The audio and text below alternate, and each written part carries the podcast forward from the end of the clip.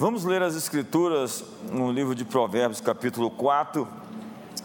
Hoje de manhã já comecei falando sobre o tema do mês, sabedoria para viver.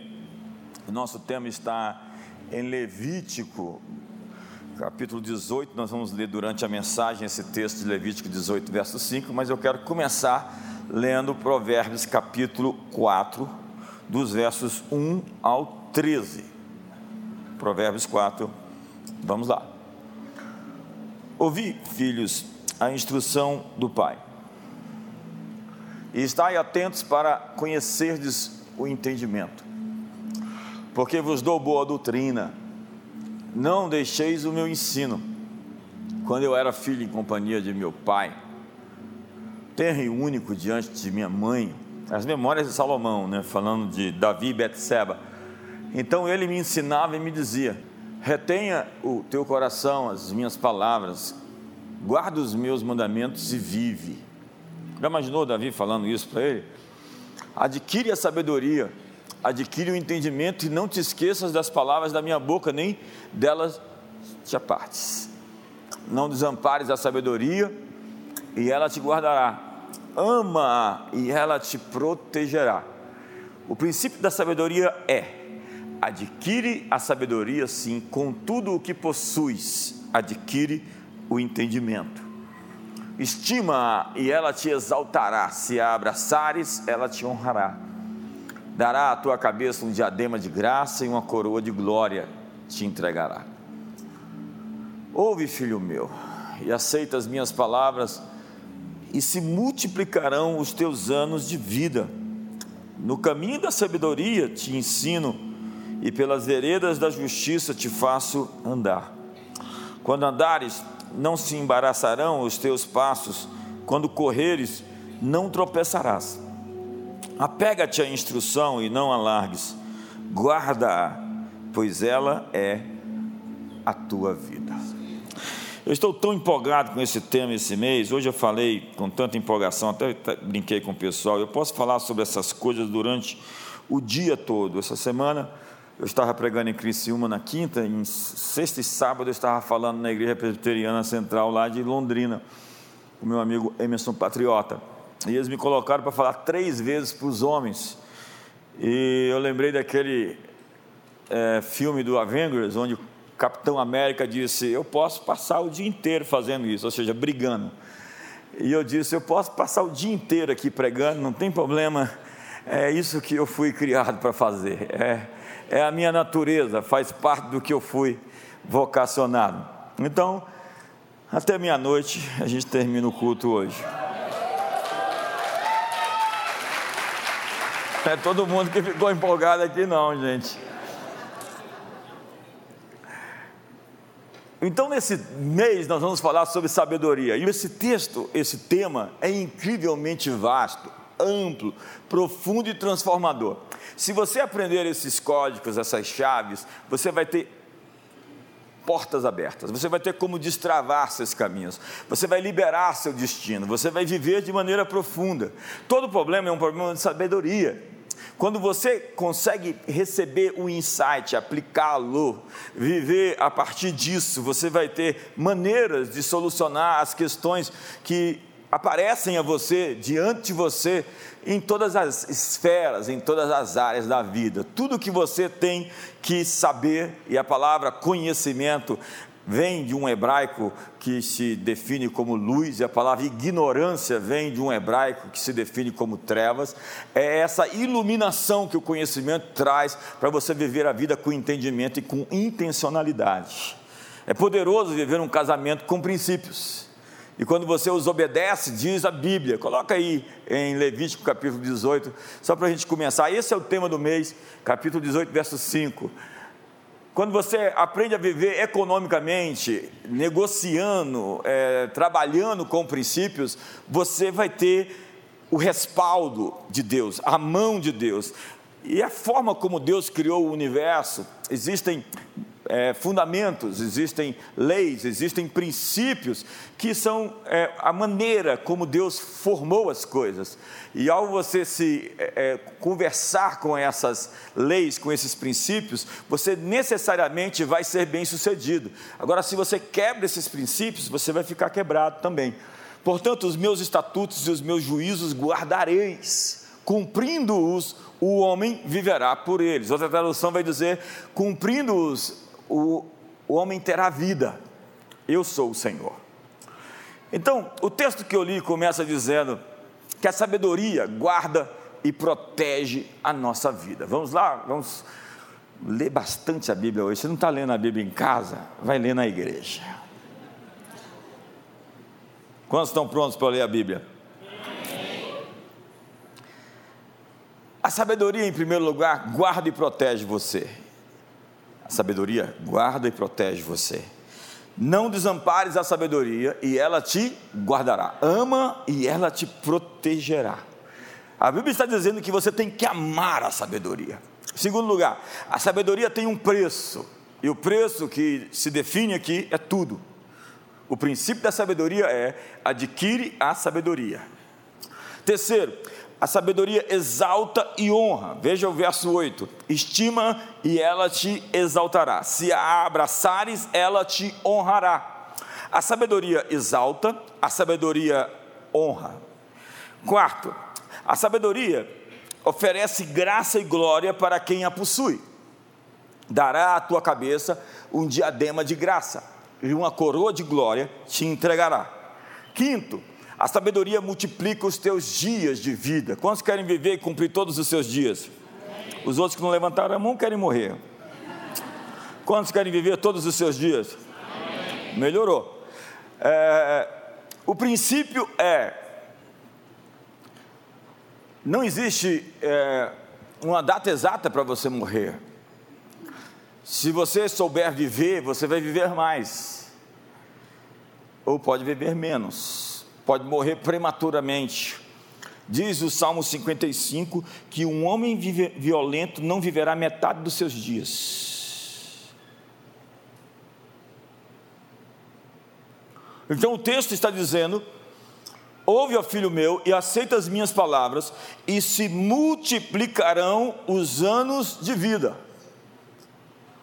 Sexto, a sabedoria nos faz andar sem embaraço, e na pressa não haverá tropeço. No caminho da sabedoria te ensinei, e pelas veredas da retidão te fiz andar. Em andando por elas, não se embaraçarão os teus passos, se correres, não tropeçarás.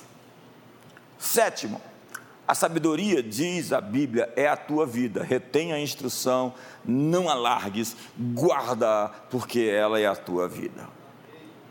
Salomão foi treinado desde um infante, desde uma criança, para fazer uma escolha a escolha da sabedoria sobre todo o resto. Quando Deus lhe apareceu em Gibeá, ele deu um cheque em branco dizendo: "Pede o que você quiser". Ele disse: "Eu quero entendimento. Eu quero sabedoria. Eu quero inteligência". Quando ele tinha apenas um pedido para fazer, ele não hesitou. É isso que eu quero. Deus não dá cheques em branco para irresponsáveis preencher. Diz a Bíblia: se, se estiverdes em mim, as minhas palavras em vós, pedireis o que quiseres e vos será feito. Salomão alcançou um lugar de graça. Assim como Eliseu caminhou com Elias, passou por tantos caminhos e chegou em um ponto em que Elias disse: Pede o que você quiser agora. Se Deus te desse esse cheque em branco, qual seria a sua escolha? Viver com sabedoria é ter em mãos o manual de como fomos feitos. Você compra um carro, um eletrodoméstico, qualquer outra coisa, você tem um manual de como aquilo funciona. Então, se você é, não usa aquilo de maneira adequada, aquilo se torna disfuncional. Aquilo quebra, aquilo funciona erradamente. Então, há pessoas hoje disfuncionais. Daí todas essas temáticas sobre psicologia, psicopatologias, analistas, psicólogos. A, a, a alma humana está quebrada, daí esses livros, eu me perdi de mim. Há pessoas disfuncionais, há famílias disfuncionais. Existe um manual bíblico para como famílias funcionam. A mulher deve respeitar o homem, o homem deve amar a, mulher. A Bíblia nem fala para a mulher amar o homem, diz para respeitá-lo. Mas diz ao homem para amar a esposa. E a Bíblia é um manual de criação de filhos. Existe uma forma da Bíblia ensinar cada esfera, cada área da vida. Existe um manual do fabricante como as coisas funcionam. E há empresas disfuncionais. A Bíblia fala sobre juros, a Bíblia fala sobre impostos, a Bíblia fala sobre como nós podemos construir uma grande nação, porque há nações disfuncionais. Os cinco primeiros livros da Bíblia, o Pentateuco, eles ensinam como construir uma grande nação. É um verdadeiro manual de relacionamentos. Existe primeira e segunda instância no julgamento. Fala para os juízes não ganhar presentes por causa de suborno. A Bíblia é um livro cheio de princípios, como disse o texto Levítico 18, verso 5: Em obedecer os meus mandamentos e os meus juízos, o homem viverá. Entenda que Deus não é um Deus caprichoso que lhe deu alguns limites para que você observasse alguns mandamentos, alguns princípios, porque Ele quer que seja assim. Não, é assim que nós funcionamos. Quem transpassa um muro, um limite, uma cobra o morderá. Quem cava uma cova, nela cairá. A, peca, a palavra pecado, em algumas raiz, em uma determinada raiz, significa transpor um limite. E limites existem para nos proteger. Em harmartia, que é a palavra principal do, é, do grego, é errar o alvo. E quantas vezes nós estamos errando o alvo? Nós somos feitos de uma forma e nós temos que entender como fomos desenhados, a forma como existimos e funcionar a partir disso, porque tem gente que não está funcionando direito, tem gente que está quebrada.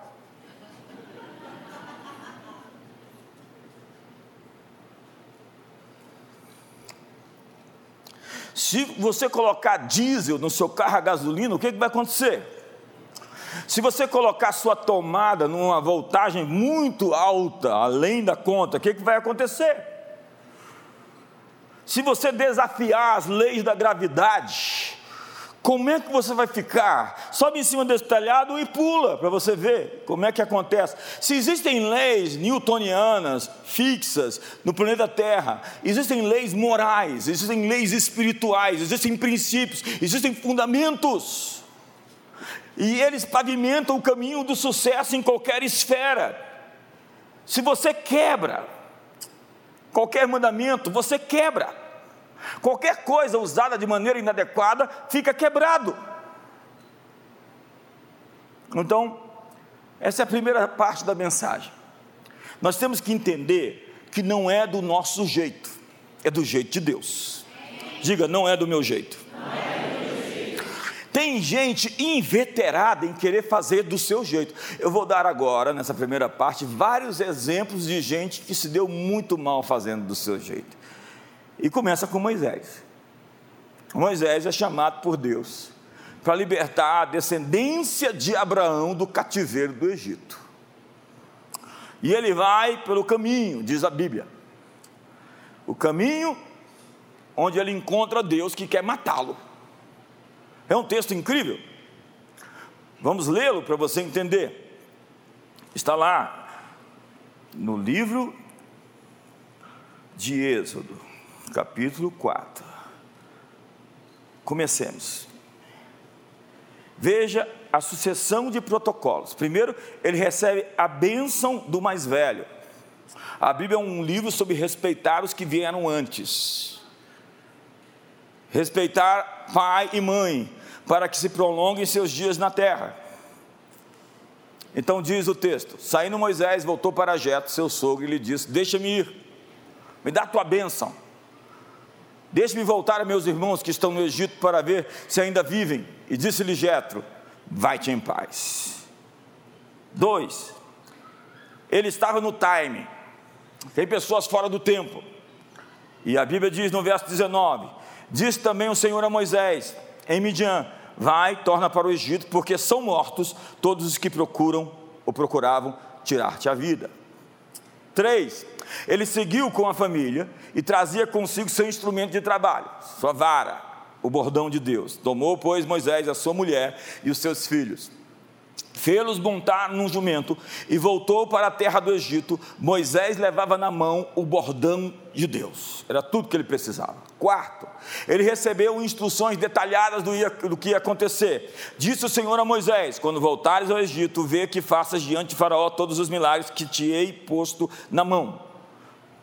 Você já tem o que você precisa mas eu endurecerei o coração de Faraó, para que não deixe ir o povo. Dirás a Faraó: Assim diz o Senhor: Israel é meu filho, meu primogênito. Digo-te, pois, deixa ir meu filho, para que me sirva, mas se recusares deixá-lo ir, eis que matarei o teu primogênito, o teu filho. Quinto, é o problema. Ele vai libertar o filho primogênito de Deus, enquanto seu próprio filho não fazia parte da aliança com Abraão. E o que acontece? Em Gênesis 17, a Bíblia diz que o incircunciso, essa é a aliança com Abraão, que não for circuncidado na carne do prepúcio, essa vida será eliminada do seu povo, quebrou a minha aliança. Moisés estava sendo comissionado por Deus para representar Deus no Egito, no meio daquele panteão de muitos deuses. E Moisés tinha um gap, uma brecha, onde o inimigo poderia usá-lo para destruí-lo. E assim, Moisés seria uma vergonha no Egito quando encontrasse todos aqueles poderes. O emissário seria envergonhado e envergonharia o emissor. Nós temos que entender que nós representamos Deus. Nós somos embaixadores em nome de Cristo. E Deus vai abortar a missão caso a questão não fosse resolvida. Diga comigo, não é do meu jeito. Não é do meu. Então, diz a Bíblia, no capítulo 3, Deus chama Moisés: Eu sou o que sou, vai para o Egito. Logo depois, no capítulo 4, no início, ele diz: Eu estou te enviando e você vai fazer esses grandes milagres. Então, Moisés para numa estalagem, no verso 24, e encontrou o Senhor e o quis matar. Então Zípora tomou uma pedra aguda, cortou o prepúcio de seu filho, lançou-o aos pés de Moisés e lhe disse: Sem dúvida, tu és para mim um esposo sanguinário. Assim o Senhor o deixou, ela disse: esposo sanguinário por causa da circuncisão. O princípio é que edificar fora da aliança é morte. Deus é um Deus multigeracional. Se você não passa a geração para os seus filhos, você é dispensável. Nós somos uma parte do capítulo, nós não somos o capítulo inteiro. Nós somos um pedaço da história. E toda todo o trabalho de Deus é um Deus de Abraão, de Isaac e de Jacó, e nós estamos aqui pegando o bastão da geração que chegou, que, que nos passou, transmitindo o bastão lá na frente para a próxima geração. Nós estamos linkando gerações, e Moisés foi chamado e deveria obedecer os, os protocolos mais basais, mais simples do seu chamado. Eu tenho medo dessa gente que vai sem ser enviada. Eu tenho medo dessa gente que se unge. Eu tenho medo dessa gente que quebra aliança. Eu tenho medo dessa gente que vai fazer a obra de Deus de qualquer forma. Então, Zipora, ou Zípora, consertou o negócio e Moisés estava pronto para desafiar o panteão dos deuses egípcios e ferir a terra do Egito com grandes sinais e milagres. Da mesma forma, Saul foi reprovado por Deus porque fez as coisas do seu jeito. Ele diz a Samuel: Samuel dá toda uma instrução para ele no seu chamado, e as instruções cabem, cumprem detalhadamente. E aí, quando chega no momento de oferecer os sacrifícios, Samuel parece se demorar. E Saul usa uma expressão, olha essa expressão, presta atenção, nós vamos ler a Bíblia. Forçado pelas circunstâncias. O que acontece é que a gente não vive por circunstância. Circunstância nenhuma poderia justificar a gente, nós, quebrarmos uma palavra, um princípio de Deus. Vamos ler o texto? Eu disse que você ia ler a Bíblia. Esperou Saul sete dias, segundo o prazo determinado por Samuel. Não vindo, porém, Samuel a Gilgal, o povo se foi espalhando dali. Então disse Saul: Trazei-me o holocausto aqui e ofertas pacíficas, e ofereceu o holocausto. Mal acabara ele de oferecer o holocausto, eis que chega Samuel. Saul lhe sai a um encontro para o saudar. Samuel perguntou: Que fizeste? Respondeu Saul: Vendo que o povo se ia espalhando daqui, e que tu não vinhas nos dias aprazados, e que os filisteus já se tinham ajuntado em Micmas, eu tenho todos os motivos para eh, quebrar o que você me disse e mudar a, a ordem que me foi dada. Eu disse comigo, verso 12: Agora descerão os filisteus contra mim a Jugal, e ainda não obtive a benevolência do Senhor. Olha, ele está atrás da benevolência do Senhor, quebrando um princípio. E olha só a frase: E forçado pelas circunstâncias, ofereci holocausto. Tem Deus prazer em sacrifícios, senão em que se obedeça a Sua palavra? Deus então deve ter dito para para Saul: não, não, não, a minha religião é o amor. É o amor. Tudo bem, ó, ok, vai, vai nessa. A questão é que Deus não vai comissionar alguém com o coração torto. Deus não vai enviar alguém que não o represente, mas que representa seu medo. Eu estava com medo dos filisteus virem, queria a benevolência de Deus, acendia o fogo do sacrifício contra a tua palavra. Então vamos ver o que Samuel responde a Saul. Então diz Samuel a Saul: procedeste neciamente em não guardar o mandamento que o Senhor teu Deus te deu. Pois teria agora o Senhor confirmado o teu reino sobre Israel para sempre. Já agora não subsistirá o teu reino, o Senhor buscou para si um homem que lhe agrada e já lhe ordenou que seja príncipe sobre o teu povo, porquanto não guardaste o que o Senhor te ordenou. Logo depois é Davi sendo ungido. Deus transferiu a graça de um homem para outro. A mesma situação vai acontecer com Saul em 1 Samuel 15, no episódio dos Amalequitas. A ordem era para lidar com tudo dos Amalequitas, até animais deveriam ser extintos. E ele preserva, fazer um lobby com o povo, o rei Agag. E você sabe, séculos depois, Amã, o Agadita, quer destruir todo o povo judeu. Porque o inimigo que você não destruir, vai destruir você. Se você não lidar na sua juventude com os seus problemas emocionais, com as suas crises, com as suas batalhas, já velho, você não vai ter a força para fazer esses enfrentamentos. Quantos estão comigo aqui hoje, em nome de Jesus? Por esses mandamentos e juízos, o homem viverá, não é do seu jeito. Não invente um jeito para fazer o que Deus não prescreveu. Namoro cristão ou não cristão deveria-se respeitar protocolos. Ei, olha para mim. Sexo fora do casamento chama-se na Bíblia de fornicação ou de defraudação. Quem faz isso está incorrendo em grave erro. Aí depois fica quebrado. Disfuncional. Deus fez o sexo para o matrimônio. E diz Paulo que é melhor casado que viver abrasado. Mas você deveria ter controle sobre seus hormônios. Não é do seu jeito. Se você faz desse jeito, quem garante que depois de casado você não vai pular a cerca? Um sorrisinho gostoso para o irmão do lado, assim. Tudo bem com você? Não, sexo é conexão de alma, é mais do que corpo se ligando. São almas se entrelaçando. Dízimos e ofertas, hoje é o dia, né? Não é do seu jeito.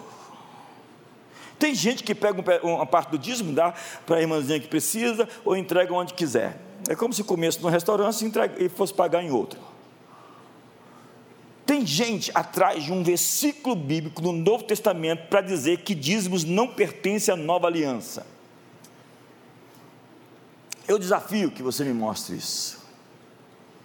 Você tem versículos para as leis cerimoniais sendo abolidas. O livro de Hebreus está assim, repleto disso. É o fim do sacerdócio arônico, é o fim do sacrifício de animais. Jesus derramou o seu sangue, é suficiente. Tem versículo para o sábado e para as festas fixas, que eram sombras das coisas futuras. O sábado foi sim abolido. Paulo vai dizer que isso eram sombras de coisas futuras. O sábado, as leis fixas, as duas novas. Tem versículo para circuncisão. Paulo vai dizer: não é o verdadeiro judeu que é circuncidado na carne, mas aquele que é circuncidado no espírito. Vai falar da nova aliança, que é a circuncisão do coração: tirarei o coração de pedra, vos darei um coração de carne, e nele inscreverei as minhas leis. Mas você não encontra nenhum versículo revogando o dízimo. Na verdade, você encontra reafirmando. Vamos ler? Ai de vocês, escribas e fariseus, hipócritas, que dais o dízimo da hortelã, do endro e do cominho, e tendes negligenciado os preceitos mais importantes da lei, a justiça, a misericórdia e a fé. Frase seguinte: Devieis, porém, fazer estas coisas, sem omitir aquelas. É, não é uma reafirmação de que o dízimo está na nova aliança. Então vamos a Hebreus capítulo 7. Eu queria que você lesse esse capítulo inteiro em sua casa, para você ver se é de fato aquilo que está escrito. No verso 9 diz: E por assim dizer, também Levi, que recebe dízimos, pagou-os na pessoa de Abraão, porque ainda aquele não tinha sido gerado por seu pai, quando Melquisedeque saiu ao encontro desse. Resumo da ópera um sacerdócio de Arão ofereceu ao sacerdócio de Melquisedeque os dízimos. O sacerdócio de Melquisedeque é o sacerdócio vigente. E eu peço a você que leia todo o texto. Diga para o seu irmão, não é do seu jeito. O problema do, da falta de honrar a Deus com essas coisas é quando os problemas chegam. É quando você fica sem proteção. Diz a Bíblia: Trazei os dízimos e ofertas à casa do tesouro, fazei, fazei prova de mim, se eu não vos abrir as janelas dos céus. Quantos querem janelas dos céus abertas? E não derramar sobre vocês uma bênção sem medida. Quantos querem uma bênção sem medida? Por vossa causa repreenderei o devorador, para que não vos consuma o fruto da terra, e a vossa vide no campo não será estéril. Quantos querem amarrar a boca do devorador? Os outros não querem, tudo bem, eu entendo. Quando o prejuízo chega, quando o diabo te ataca, você faz prova no único texto que Deus permite ser provado. E você diz: Deus, eu entreguei meu dízimo. E eu quero a restituição, conforme a canção que o irmão acabou de cantar aqui. Quantos creem que outubro é um mês de restituição para você? Ei, ei, eu falei isso de manhã e vou falar isso à noite. Este mês Deus tem uma colheita especial para nós. Esse mês Deus tem uma colheita especial para você. Esse mês a oportunidade vai bater na sua porta. Ei, por favor, abre a porta quando a oportunidade chegar.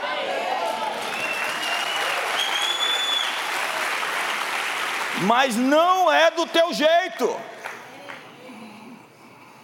Guardareis meus mandamentos e juízos e então vivereis. Sua semente tem que ser lançada na terra certa para florescer. Você precisa de uma terra que floresce. Então nós chegamos às águas de Meribá. Não é do seu jeito e às vezes também não é do jeito que você fez uma vez e deu certo. Entenda? A sabedoria é relacional. Você precisa manter-se em contato. A Bíblia diz: as igrejas do Apocalipse Jesus disse: Quem tem ouvidos para ouvir, ouça. E ouvir é uma atitude presente, não é do passado. Não me interessa se você foi ungido, se você foi legal. Ontem eu assisti um filme, uma frase que me marcou é: Não se perca no caminho. Jesus Revolution. O movimento de Jesus, o Jesus Movement, o grande avivamento na, na década de 60, 70. Ei, não se perca no caminho. Eu estou nessa estrada há quase quatro décadas. E eu já vi muita gente se perder no caminho. É engraçado que tem gente que começa com Deus e termina do outro lado. Por algum motivo, as pessoas deixam de entender o que, que a salvação representa para elas, como Jesus as tocou, como elas eram miseráveis, e começam a ser como aqueles fariseus, saduceus, doutores da lei, começam a tentar proteger suas posições, começam a perder a ternura, a doçura, se tornam religiosos costumazes, pauradores frívolos, tagarelas, fofoqueiros, críticos, enviesados pela sua dor, pela sua amargura, pelo seu ressentimento. Todos nós temos motivos para nos sentir feridos. Esse planeta é um planeta caído, quebrado, disfuncional. A palavra de Deus é a cura para esse mundo. E essa cura deve começar em mim, deve começar em você. Deus tem uma atualização para nós esse mês. A sabedoria é relacional. Sabedoria implica na habilidade de ouvir a voz de Deus. Quando Salomão pediu para Deus entendimento, a palavra que ele pediu foi: Eu preciso ouvir. Eu tenho que ter os ouvidos abertos. Para a sabedoria continuar funcionando, nós precisamos ter um relacionamento contínuo. Há pessoas que ouviram Deus, é verdade. Há pessoas que tiveram um relacionamento profundo e poderoso com Deus, mas há pessoas que perderam a sintonia, a frequência. Caiu a banda larga. Quando não, está usando a internet daquela Ting Tong. Como é que é o nome? Discada é da sua época. Hoje é o dia do idoso.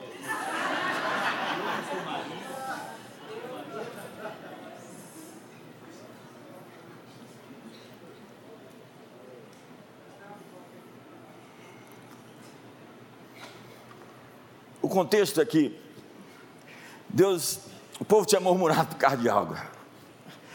E Deus falou: Moisés, vai lá, fala para a rocha, e a rocha vai brotar um, um riacho. E Moisés foi lá, falou com a rocha. Na verdade, primeiro, errado. Deus falou: vai lá e fere a rocha. Ele bateu na rocha e a rocha saiu água. Agora, de novo, o povo murmura. E Deus, dessa vez, fala com Moisés: agora não é mais bater na rocha, agora é falar com a rocha. A estratégia era outra. Vamos ver o que aconteceu? Disse o Senhor a Moisés: Diga, não é do meu jeito. Não é do meu jeito. Tem gente inveterada e rebelde, né? Nem repete porque. Hum, não vou repetir, estou rebelde. Tá bom, o problema é seu, você está desalinhado, você precisa entrar na frequência, é nessa frequência onde você encontra as bênçãos, o favor e a graça. Então Deus fala para Moisés: toma o bordão, ajunta o povo, tu e Arão, teu irmão, e diante dele, falai a rocha. A rocha já foi ferida uma vez, não pode ser ferida duas. E dará a sua água, assim lhe tirareis água da rocha e dareis a beber à congregação e aos seus animais. Então Moisés tomou o bordão de diante do Senhor, como lhe tinha ordenado. Moisés e Arão reuniram o povo diante da rocha. E Moisés lhe disse: Olha só o, o, o sermão, ouvi agora, rebeldes. Porventura faremos sair água dessa rocha para vós outros? Moisés levantou a mão e feriu a rocha duas vezes com o seu bordão, e saíram muitas águas, e bebeu a congregação e os seus animais. Deus fala para Moisés: fala para a rocha. E Moisés taca a vara na rocha duas vezes, sai água e todo mundo bebe, deu certo, está todo mundo feliz, descedentado.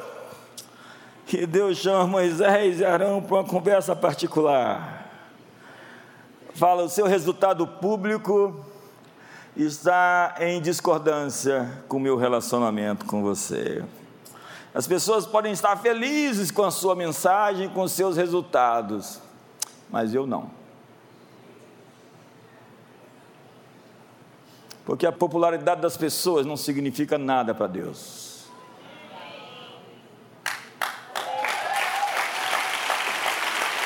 Laodiceia é a vox populis. Laodiceia é a voz do povo, sabia? É isso que significa Laodiceia. E Saul era esse sujeito, esse ser, essa entidade que estava sempre dependendo dos aplausos das pessoas, da aprovação das pessoas, da opinião das pessoas. E Deus fala para Moisés, junto com o irmão: Olha, visto que você não creu em mim, para me santificar diante dos filhos de Israel. Por isso, não fareis entrar esse povo na terra que lhe dei. Parece cruel. Moisés não vai entrar na terra. O povo todo vai entrar e Moisés vai morrer. Porque a quem muito é dado, muito é cobrado. Não sejais muitos de vós mestres, sabendo que maior rigor haverá para vós outros. Moisés falava face a face com Deus. É por isso que não tem redenção para Lúcifer. Ele estava diante do trono, minha gente. Como alguém diante do trono comete um ato de traição? E traição só pode ser feita por aquele que estava na mesa, como Judas. Diga, não é do meu jeito. Vamos lá, me ajuda aí. Diga, não é do meu jeito. Se seu irmão não falar, fala, não é do teu jeito. Você namora do teu jeito, negocia do teu jeito, entrega as tuas ofertas e diz do teu jeito. Ei, isso não vai dar certo em obedecer meus mandamentos, em os guardar meus juízos, o homem viverá. Então nós chegamos a um outro episódio. Exemplos não faltam. Agora estamos falando da Arca da Aliança. Você sabe, a arca foi perdida por Saul, por Saul não, por Eli, os seus filhos, Finéias, e foi levada para as terras dos filisteus. Saul era rei, não se preocupou com isso. Primeira atitude, primeira ação pública de Davi é trazer a arca de volta. Davi ama a presença de Deus. E então diz a Bíblia: consultou Davi os capitães de mil e os de cem e todos os príncipes e disse a toda a congregação de Israel: Se bem vos parece, se vem isso do Senhor nosso Deus, enviemos depressa mensageiros a todos os nossos outros irmãos em todas as terras de Israel, e aos sacerdotes e aos levitas com eles nas cidades e nos seus arredores, para que se reúnam conosco. Tornemos a trazer para nós a arca do nosso Deus, porque nos dias de Saul não nos valemos dela. Então toda a congregação concordou em que assim se fizesse. Por isso apareceu, pareceu justo aos olhos de todo o povo. Verso 5: Reuniu, pois, Davi a todo Israel, desde Sior do Egito até a entrada de Amate, para trazer a arca de Deus a Kiriat Jearim então Davi com todo Israel subiu a Balaá, isto é, a Criate Jearim, que está em Judá, para fazer subir dali a arca de Deus, diante da qual é invocado o nome do Senhor que se assenta acima dos querubins.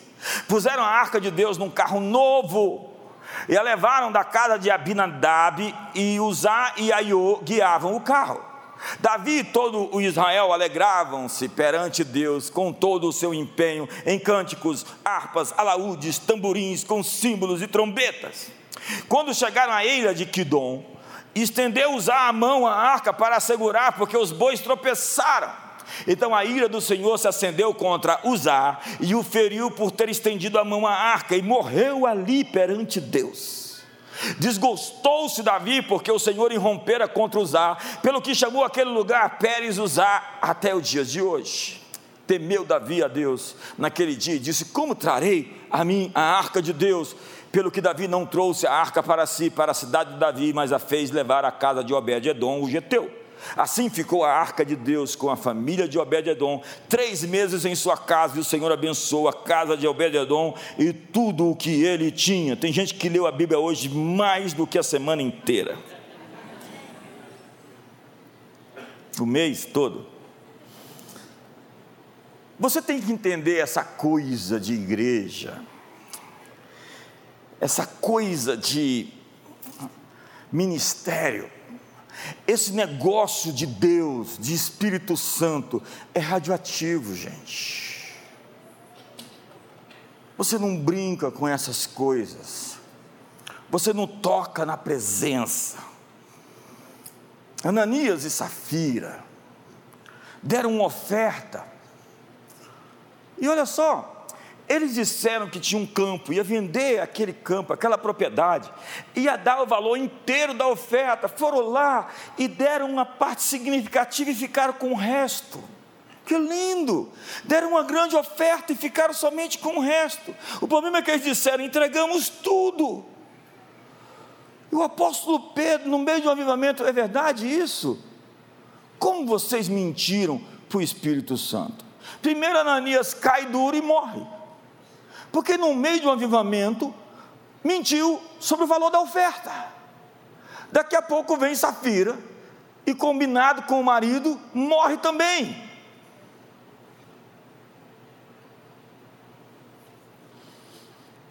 Caíram duro dentro da igreja. Outra história é a do rei Uzias, que ficou leproso por entrar no templo sem estar autorizado para tal. Vamos ler mais a Bíblia hoje? Quantos querem ler mais a Bíblia hoje comigo? Muito obrigado pelo entusiasmo.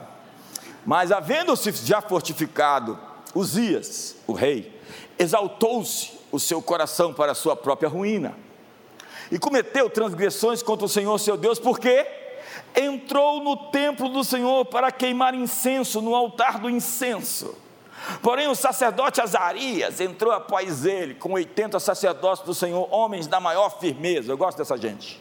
E resistiram ao rei Uzias e lhe disseram: A ti, Uzias, não compete queimar incenso perante o Senhor, mas aos sacerdotes, filhos de Arão, que são consagrados para esse mister, saí do santuário, sai do santuário porque transgrediste, nem será isso para a honra tua da parte do Senhor Deus. Então Uzias se indignou eu sou rei, rei. Tinha um incensário na mão para queimar incenso, e indignando-se ele, pois contra os sacerdotes a lepra lhe saiu na testa, perante os sacerdotes, na casa do Senhor, junto ao altar de incenso. Então o sumo sacerdote Azarias e todos os sacerdotes voltaram-se para ele, e eis que estava leproso na testa, e apressadamente o lançaram fora, até ele mesmo se deu pressa em sair, visto que o Senhor o ferira. Assim ficou leproso o rei Uzias, até ao dia da sua morte, e morou por ser leproso numa casa separada, porque foi excluído da casa do Senhor, e Jotão, seu filho, tinha o seu cargo, a casa do rei, julgando o povo da terra.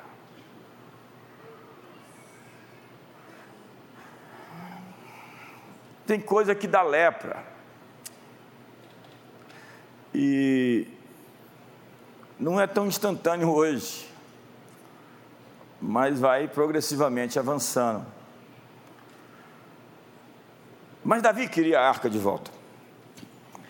E queria do jeito certo. No filme Jesus Revolution, um incrível filme que está nos canais de streaming hoje, foi um sucesso de bilheteria nos Estados Unidos. Tem uma parte em que o avivalista, o evangelista, que estava no, na frente do movimento, mudou o coração. Já não era mais para Deus, era para ele. Ei, eu vi isso muito acontecer.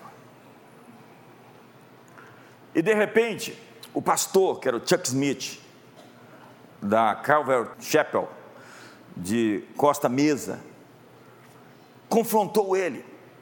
Quando ele aparece na cena e diz: Deus quer me usar para curar algumas pessoas aqui hoje. E o Smith responde: Você quer usar a Deus para se autopromover?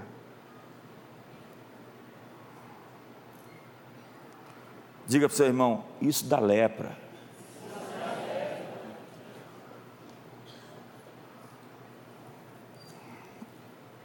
O Midrash escreve que a pessoa atacada pela lepra, por causa do pecado da calúnia e da maledicência,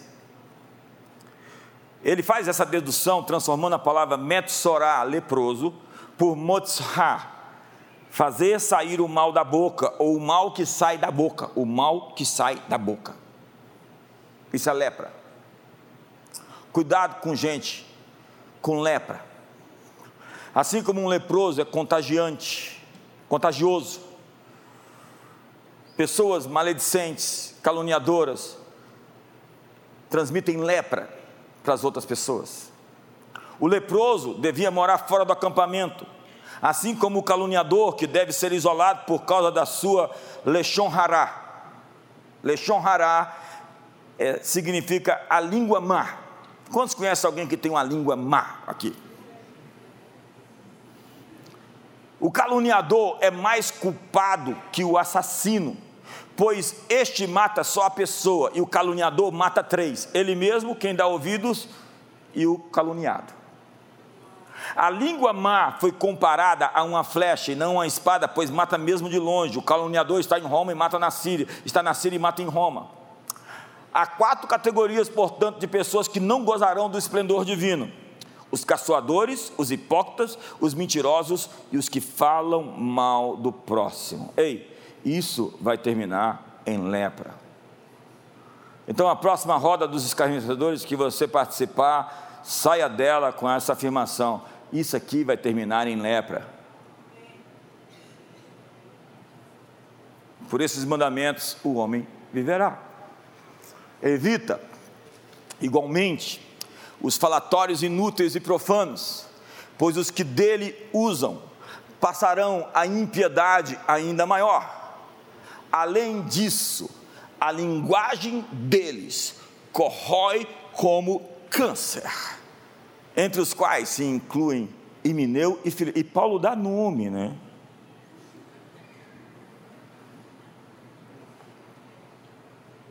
Está tensa aqui hoje, gente. Fala para o seu irmão, vai melhorar. vai melhorar. Diga, espero. Eu sou entusiasmado por debates, por entrevistas, por troca de informações, por sugestões construtivas. Eu amo conhecimento e às vezes o conhecimento vem através do embate de ideias. Mas algumas conversas não têm futuro. Eu aprendi a me fazer de bobo. Eu falo, ah, ah, ah, tá.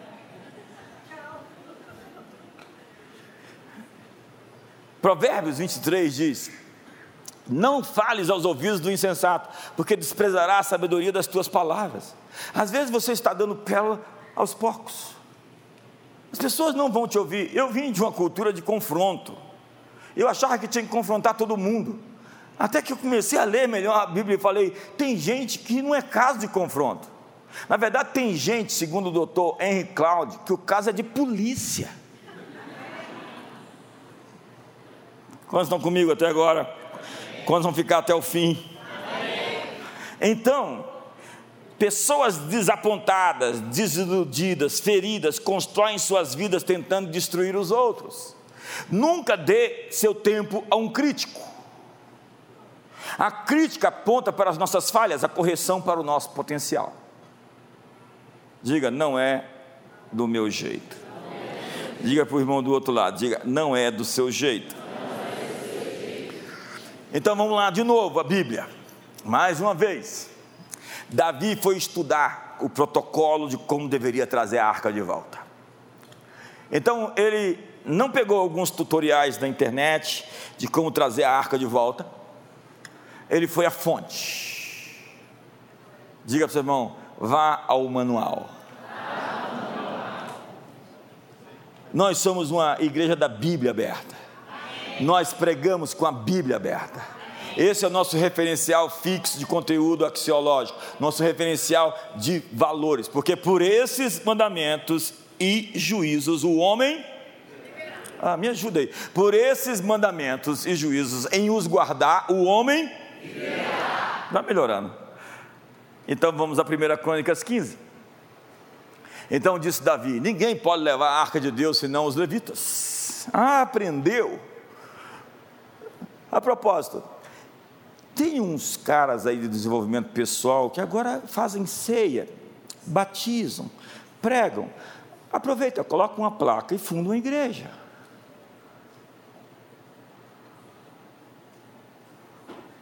Isso vai dar lepra. Dá um sorriso para o irmão do lado, vê se ele está amarelo. Porque o Senhor os elegeu para levarem a arca de Deus e o servirem para sempre. Davi reuniu a todo o Israel em Jerusalém para fazerem subir a arca do Senhor ao seu lugar, que lhe tinha preparado. Chamou Davi os sacerdotes Zadok e Abiatar e os levitas, Uriel, Asaías, Joel, Semaías, Eliel, e esse último nome é muito legal para você dar para o seu filho. Aminadab. Como é que é o teu nome? Aminadab. Tem alguma Aminadab aqui hoje? O pessoal da Assembleia de Deus que era assim, né? Pegava qualquer nome lá nas genealogias e dava para o filho. Quantos aqui tem origem na Assembleia de Deus? Uau! Como é que é teu nome? e lhes disse: Vós sois os cabeças da família dos levitas, verso 12: santificai-vos. Ei, essa obra de Deus não pode fazer com mão suja. Ei, não mete Deus nas suas treitas. Apartai-vos do mal todo aquele que invoca o nome do Senhor. Não vem aqui para a igreja para pegar as meninas, vai dar lepra.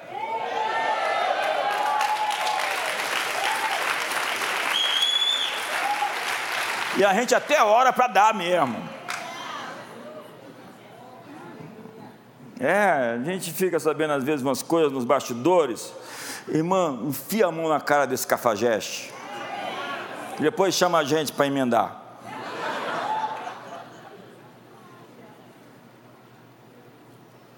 A minha casa será chamada casa de oração para todos os povos e não um covil.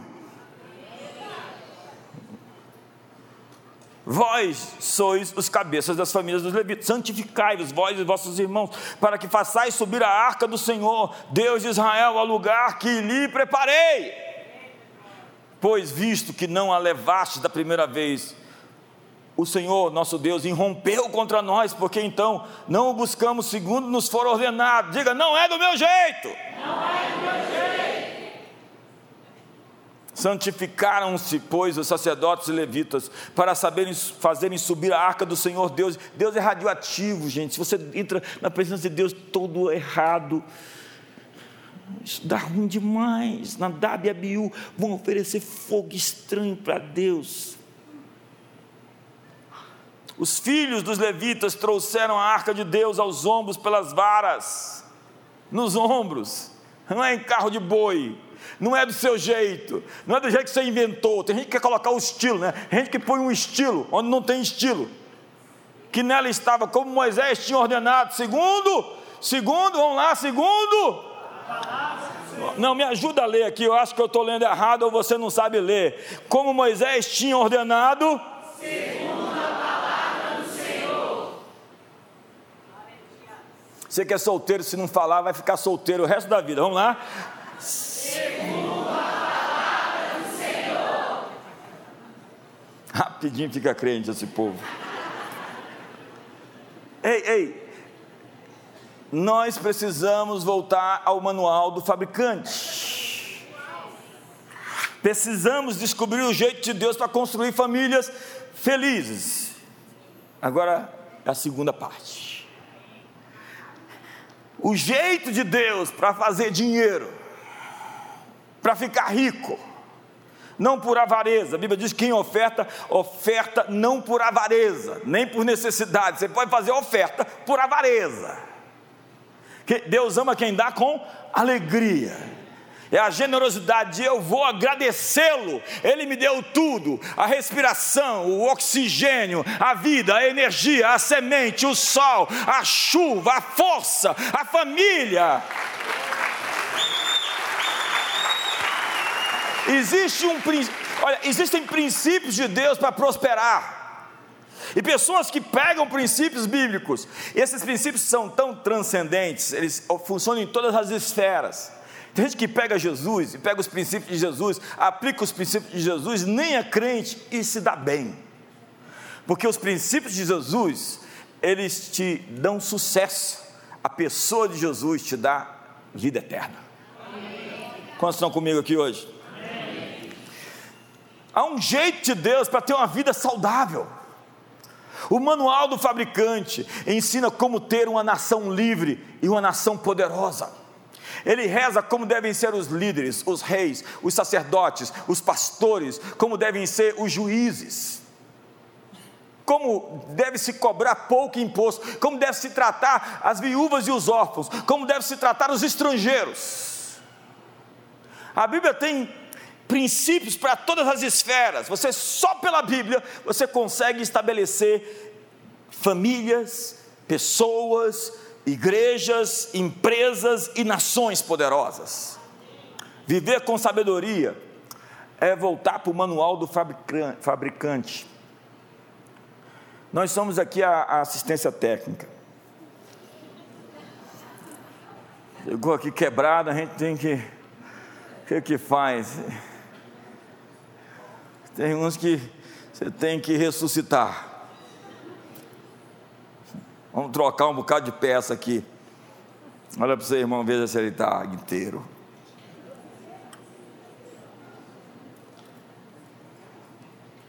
Ei, eu vou repetir isso, por favor.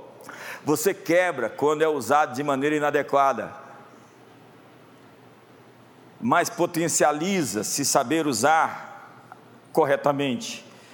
E dentro de você existe uma atualização constante é tão dinâmico. Agora as pessoas estão atrás de comprar o iPhone 15. Alguém me disse que está todo mundo atrás de comprar o iPhone 15 e não estão conseguindo. Eles querem uma atualização de um telefone. E eu disse de manhã: mais importante do que atualizar o seu telefone é atualizar a sua própria vida. Ei, você precisa de uma atualização e essa atualização vai acontecer esse mês. Quantos querem uma atualização esse mês? Eu tenho falado sobre convergência, fundações soberanas, lembra? O jeito que você foi desenhado, o jeito que Deus te fez, sua formação espiritual, seus dons e habilidades e a sua maturidade. E maturidade é você em outro nível. Deus tem um mais maduro e não podre você. Deus tem um mais esperto, mais avançado. Deus tem uma versão sua melhor, a sua versão 7.0. Quantos estão na sua versão 2.0 aqui? Deus tem uma versão você melhorado, mais feliz, mais radiante, mais cheio do Espírito Santo, mais sábio, mais inteligente, mais ungido, mais revestido, mais cheio de graça, mais cheio de poder, mais cheio de vitória.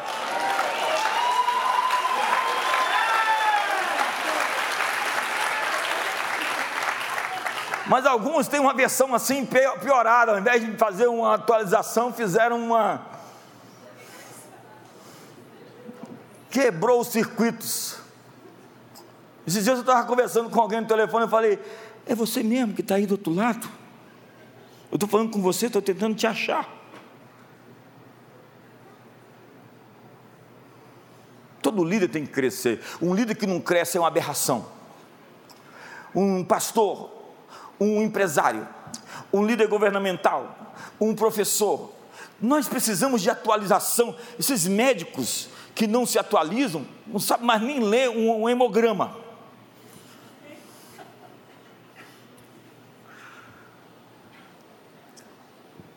O mundo está em movimento. Nós precisamos de uma atualização e ela vai acontecer nesse mês da sabedoria. Maturidade é a sua nova versão para essa nova fase. Então, depois dessa introdução, nós estamos preparando o seu update outubro 2023 e você está recebendo a notificação de atualização desse mês. clique em aceitar.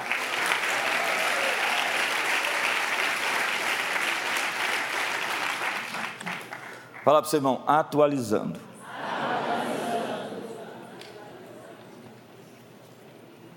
Você está comigo há quanto tempo, Marinho? Quase 40 anos, Marinho, que eu te conheço.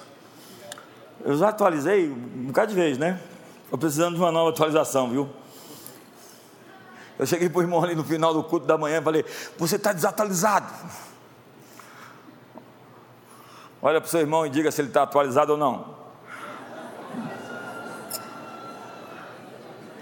O primeiro passo da atualização é parar para escutar. Olhe para mim, essa semana você vai prestar atenção no que o Espírito Santo vai falar para você. Você está desatualizado. O Espírito Santo vai falar com você essa semana. Ouvir é a primeira coisa que um sábio faz. A Bíblia diz que o tolo responde antes de terminar de ouvir. Ele nem ouviu o final da frase, ele já está respondendo. A Bíblia diz que aquele que fica calado é tido por sábio, sendo tolo. Só de ficar quieto e calado, as pessoas dizem como inteligente ele é. Só não pode abrir a boca. Para fazer sua atualização, você precisa de mentores ungidos, não é qualquer mentor, é de gente que tem unção, que tem uma capa, que tem o poder dado por Deus de conduzir você até onde Ele foi. Eu falei de manhã aqui que tem gente que está prometendo você levar a um lugar onde ele nunca foi. Então há dois caminhos para se adquirir sabedoria: os erros e os orientadores. Eu podia passar aqui o dia todo fazendo isso. Mentorear é proporcionar sucesso sem a espera. Eu peguei todos os livros do John Maxwell, estudei lei, falei, vou aprender o que ele aprendeu em 30 anos, em, em um ano. Eu peguei todo o material do Miles Monroe e estudei tudo o que ele falou, peguei todos os áudios, ouvi todos os áudios. Vou aprender o que ele aprendeu a vida inteira, em muito tempo, em muito menos tempo. Isso é mentoreamento é você aprender com aqueles que chegaram onde você tem que estar. Essa semana nós estamos recebendo o Bill Johnson. Bill Johnson era meu amigo sem saber que era. O primeiro livro que eu publiquei do Bill Johnson na editora Chara foi um parto, um verdadeiro nascimento. Hoje nós temos 25 livros na nossa, no nosso catálogo do Bill Johnson. Ele já veio aqui uma vez, está voltando agora, já me recebeu nos Estados Unidos. É o que o doutor Murdoch disse você atrai a unção que você respeita, mas você bloqueia o tráfego, bloqueia a frequência daquilo que você critica. Você não pode ser abençoado por aquilo que você fala mal.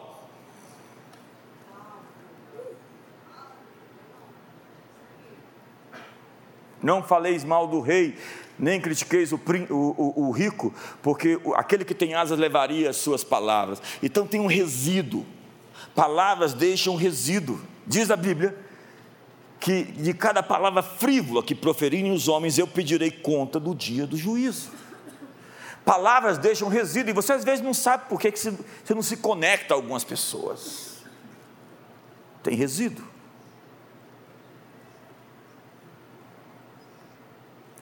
Diga ouvir. Vamos à Bíblia? Pensou que tinha terminado? Ouve o conselho e recebe a instrução para que seja sábio nos teus dias por vir. Outro texto. Inclina o ouvido e ouve as palavras dos sábios e aplica o coração ao meu conhecimento. Vamos de novo. Quem anda com os sábios será sábio, mas o companheiro dos insensatos se tornará mal. O livro de Provérbios, nós estamos lendo um capítulo por dia e ministrando. É um livro sobre sabedoria, é um livro sobre relacionamentos, é um livro sobre o poder das palavras. E Salomão, acredite, ele arrumou muito problema por conta dos seus relacionamentos. Ele foi ferido, machucado, por conta das pessoas erradas que tiveram acesso a sua mesa. Ele se desviou de Deus, diz a Bíblia, porque adorou os deuses das suas esposas. Também, 700 mulheres e 300 concubinas é um brincante.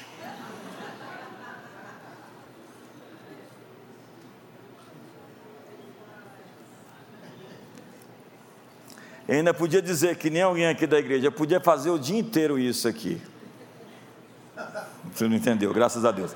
Seu futuro é decidido pela pessoa em quem você decide ou escolhe acreditar. Em Cades Barneia haviam 12 espias.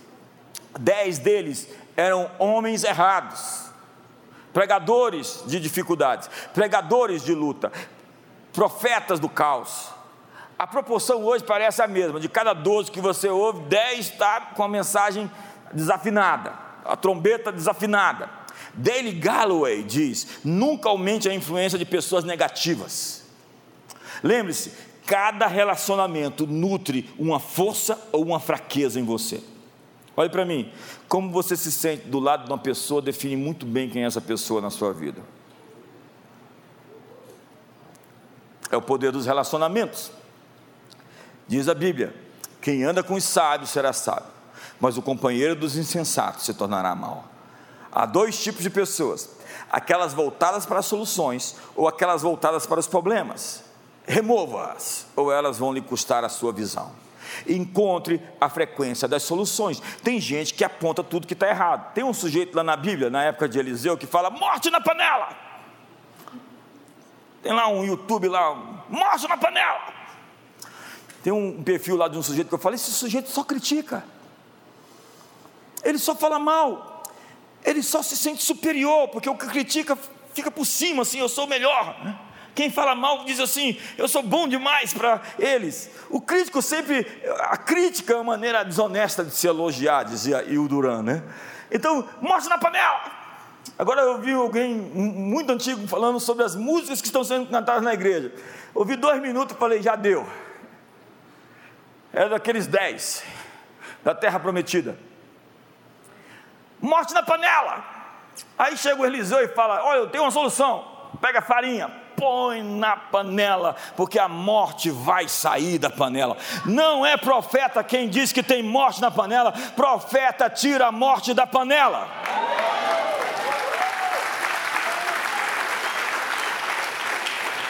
É o Geazi, né? O Geazi é esse cara que já dava para saber o final da história antes de terminar. Ele está ali e de repente acorda, parece Independence Day, aquele filme do Will Smith, cercado de extraterrestres, a cidade, todo lugar. E ele olha para aquele tanto de inimigo sírio e diz: Eliseu, nós estamos arruinados, acabou, nós estamos cercados, o inimigo está por todo lado.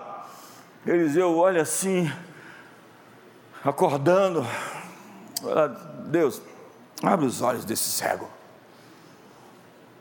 Então Geazi viu carros, carruagens, tissabás, exércitos, arcanjos, querubins, serafins, guerreiros, guardiões.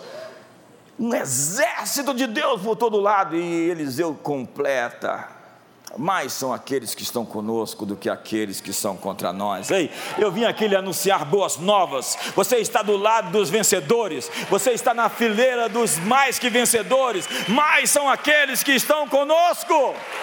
Ei, me ajuda aí, faz alguma coisa. Tá bom, eu acho que eu bati demais no início. Você vai se recuperar. Geazi termina a história dele, sabe como? Como um contador de história, ao invés de um fazedor de história. Ele vai falar da vida dos outros, da história dos outros, mas ele não tem histórias suas para contar. Triste fim teve Policarpo quaresma. Quando as pessoas erradas são afastadas da sua vida, as coisas erradas param de acontecer. É verdade? Então, cuidado com as distrações. As pessoas sempre te chamam para preencher um papel, para viver uma história que não é a sua história. E eu declino não é a minha história, não vou viver isso, não vou aceitar isso, não vou competir com isso, não vou entrar em barracos, em discussões teológicas. De vez em quando aparecem uns caras, que eu nem sei o que é, vamos discutir esse assunto aqui. Eu falo: olha, desculpa, eu estou que nem Neemias, não tenho tempo para você.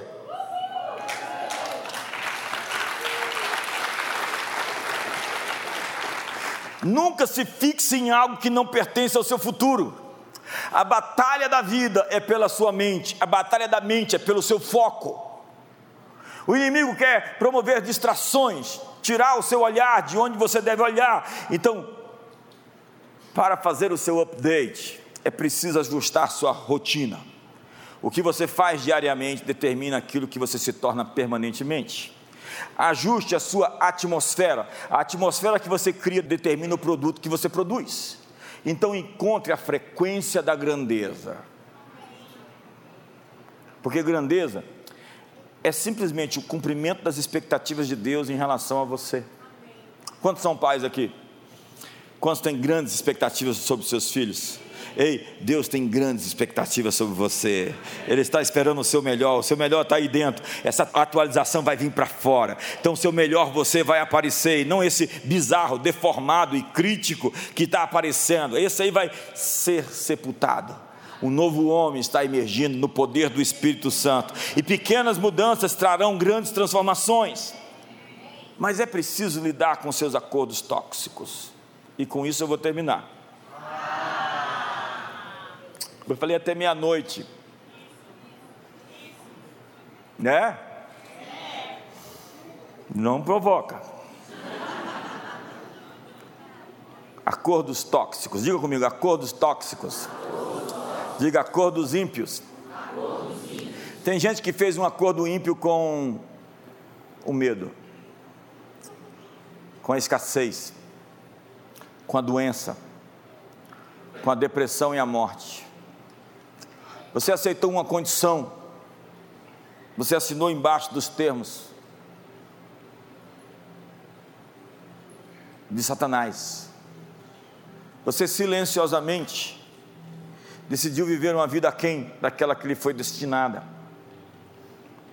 Mas eu vim aqui lhe dizer que a sabedoria vai virar as chaves da sua vida e te levar do outro lado. Esse é o mês de sabedoria. Prepare-se para ser atacado, perseguido. Deus está no seu encalço. E Ele vai visitar você com insights poderosos, com códigos poderosos, com chaves poderosas, com sonhos poderosos. Você vai receber downloads especiais. Diz a Bíblia que nos últimos dias eu derramaria o meu espírito sobre toda a carne. Mas você precisa lidar com suas lembranças.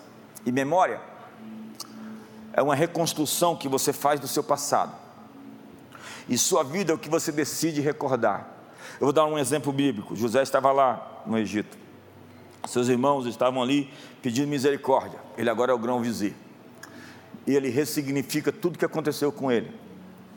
Ele diz assim: Olha aqui, não foram vocês que me mandaram para cá, foi Deus. Vocês foram maus, me lançaram naquela cova aquela cisterna. Me venderam como um escravo. Mas o mal que vocês intentaram contra mim, Deus o tornou em bem. Diga comigo, Deus o tornou em bem. Ei, dê um sorriso, diga, Deus o tornou em bem. Ei, qualquer coisa contra você está se tornando em seu favor. Porque se Deus é por nós, quem será contra nós? E todas as coisas Ele faz conjuntamente cooperar para o bem daqueles que amam a Ele. Eu quero trazer à memória o que pode me dar esperança. Então, vira a página, vira o disco, aquela situação morreu, acabou, encerrou. Vamos viver uma nova história. Quantos querem viver uma nova história? Mas por vezes nós vivemos cansados, intranquilos, atormentados, angustiados, afligidos pelo passado, torturados pelo futuro. E a culpa não resolvida cria uma necessidade de fazer reparação de fazer restituição. E uma das grandes armas do diabo é a acusação. O diabo é um acusador. Então você se programa para sofrer a fim de pagar o erro. Você se programa para sofrer o dano. A culpa deve ser perdoada ou punida. E se uma pessoa não se sentir perdoada, ela vai encontrar uma maneira de se punir ou de fazer um acordo com o diabo. O diabo vai te ameaçar de, de fazer algo contra você e você vai dizer: É, eu mereço. Mas quando você vai até a cruz, você encontra perdão, você encontra redenção, você encontra restauração, e você diz: Não, meu escrito de dívida foi completamente encravado. Eu sou a justiça de Deus. Ainda que os meus pecados sejam vermelhos como a escarlata, todavia. E agora eu não vou fazer do meu jeito, vou fazer do seu jeito. Quantos vão fazer do seu jeito? Então levante o dedo assim, é o filme que faz assim, né? Do teu jeito. Os hippies, tudo malucão, doidão lá, perdido. É o jeito de adorar Jesus estranho deles, né? aquilo que aconteceu na década de 60, 70 nos Estados Unidos, que foi considerado o maior despertar espiritual da nação americana, está para acontecer no mundo inteiro. E depois dessa confusão toda que essa agenda trouxe, de tanta gente quebrada, disfuncional, Deus está trazendo um manto de cura e de restauração sobre o planeta Terra. Então dê um novo significado ao que te aconteceu revise os fatos da sua vida. Olhe para mim, eu quero terminar. Faça do seu futuro algo tão grande que o seu passado desaparecerá. Fique de pé essa noite. Sabedoria. Busque-a, acha, encontre-a, dê tudo que você tem, ame a sabedoria mais do que o ouro, do que a prata deseja a sabedoria. Deus vai lhe fazer mais sábio esses dias, mais prudente, mais inteligente. Você vai ouvir, ouvir. Feche seus olhos hoje. É tanto conteúdo, eu sei.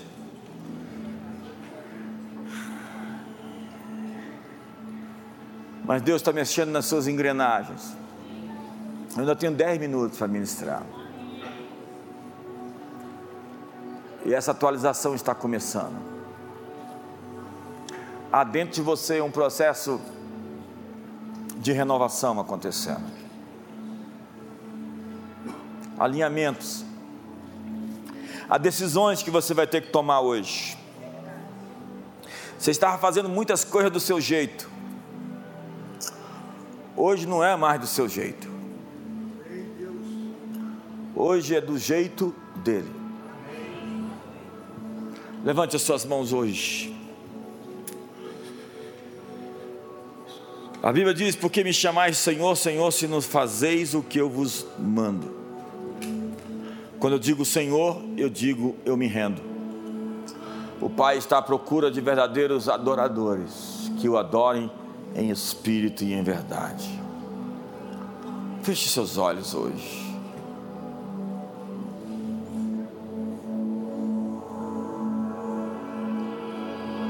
Deus está começando a mexer dentro de você em algo. Você vai ver isso. Algo dentro de você vai mudar. Há uma transformação de dentro para fora. Ele está circuncidando você no espírito. Ele está circuncidando você e pondo freios nas suas palavras. Não que Ele vai lhe impedir de falar, mas que Ele vai lhe dar a oportunidade de não dizer quando você for dizer. Isso é um treinamento. Isso vai mudar você, porque pequenas mudanças vão mudar você completamente. Esse é um mês de transformação. Você está no processo de glória em glória você está num processo como a luz da aurora. O dia está amanhecendo e somos filhos da luz. E você vai enxergar suas faltas, suas falhas, seus erros. Você vai ver não os erros dos outros. Entenda que no no ano em que o rei Uzias morreu, o rei Uzias, eu vi a glória do Senhor. E a presença de Deus na vida de Isaías disse a ele mesmo: Ai de mim, que sou um homem pecador e um homem de impuros lábios. Em vez de criticar como antes criticava, profetizar contra, o profeta está agora falando contra si, dizendo: Eu preciso melhorar. Diga comigo, eu preciso melhorar. Se você não precisa melhorar, tudo bem, eu vou entender. Mas se você precisa, diga comigo: eu preciso melhorar. E agora faça um pacto intencional de ser uma pessoa melhor, um melhor marido, um melhor cristão, um melhor filho, uma melhor esposa,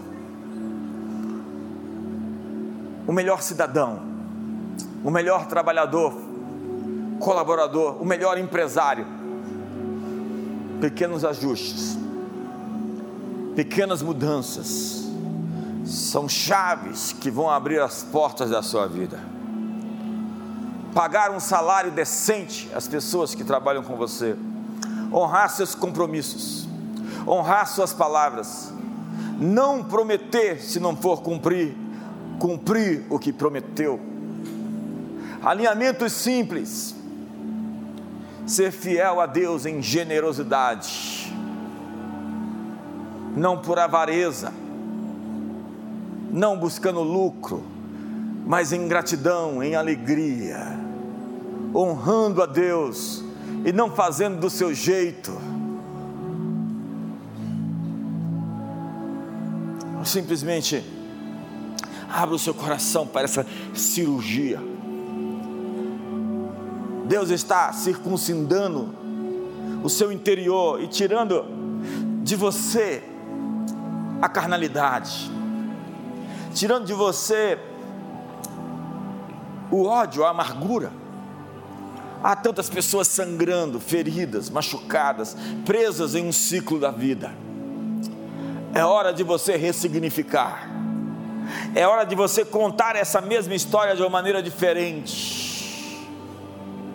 É hora da sua versão nova 2, 3, 4, 5, 7, 10.0 acontecer. Nós queremos ver você 10.0. Nós queremos ver a sua melhor versão acontecer, o seu melhor você que está dentro de você.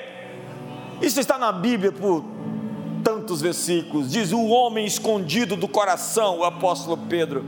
Há alguém incrível dentro de você, alguém extraordinário que quer aparecer alguém puro, alguém limpo, alguém lavado, redimido, alguém santo. Vamos carregar a presença de Deus em nossos ombros. Não, não, não de forma errada em carros de bois. Vamos falar a rocha e vai sair água. Não ferindo a rocha duas vezes. Vamos esperar até que o profeta chegue para acender o sacrifício, porque Deus tem prazer em obediência e não em sacrifícios religiosos, ativismos. Vamos servi-lo e não a nós mesmos. Vamos glorificá-lo. Vamos ser a solução e as respostas e não as crises e os problemas. Vamos trazer alinhamento a esse mundo com a sabedoria do céu. A sabedoria do céu. A sabedoria do céu está chegando. E você terá chaves para resolver conflitos, chaves para ganhar legitimamente seu dinheiro, chaves para solucionar problemas e crises relacionais, chaves para ter uma família de sucesso, chaves para ter filhos poderosos, chaves para avançar no seu chamado, no seu destino, no seu ministério, chaves para viver abundantemente. Senhor, nós queremos hoje liberar essas chaves. Há tantas chaves sendo dadas aqui essa noite. Receba-as, tome-as elas são códigos, são senhas para o outro lado, para a nova fase, para o novo ciclo, para o seu atualizado você, para a nova versão, para fazer grandes feitos, realizar coisas maiores. A sabedoria edificou as suas colunas por esses mandamentos, em os guardar, em os cumprir, o homem viverá. Não é do nosso jeito, é do seu jeito. Encontre os princípios de Deus, respeite-os, obedeça. Vá até o manual que Ele deixou para nós e viva a vida segundo a sua vontade. Seu casamento, seu namoro, seus relacionamentos, seu ministério, sua saúde, sua vida. Eu libero hoje ferramentas para o seu destino, para a sua jornada, para o seu caminho. Que você receba recursos necessários.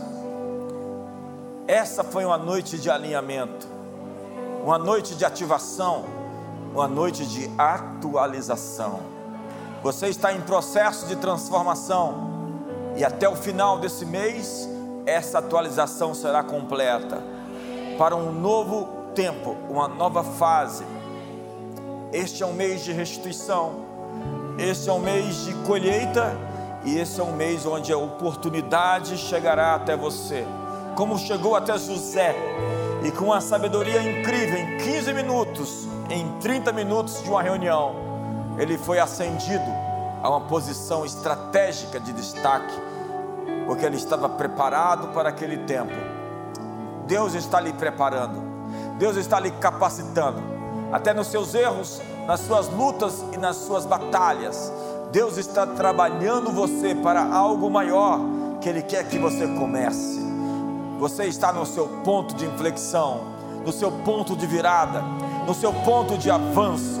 Deus está dando a você ferramentas e uma atualização no seu interior para um ponto novo de avanço. Que o amor de Deus, a graça de Jesus e a comunhão do Espírito Santo seja sobre a sua vida. Uma ótima noite para todos.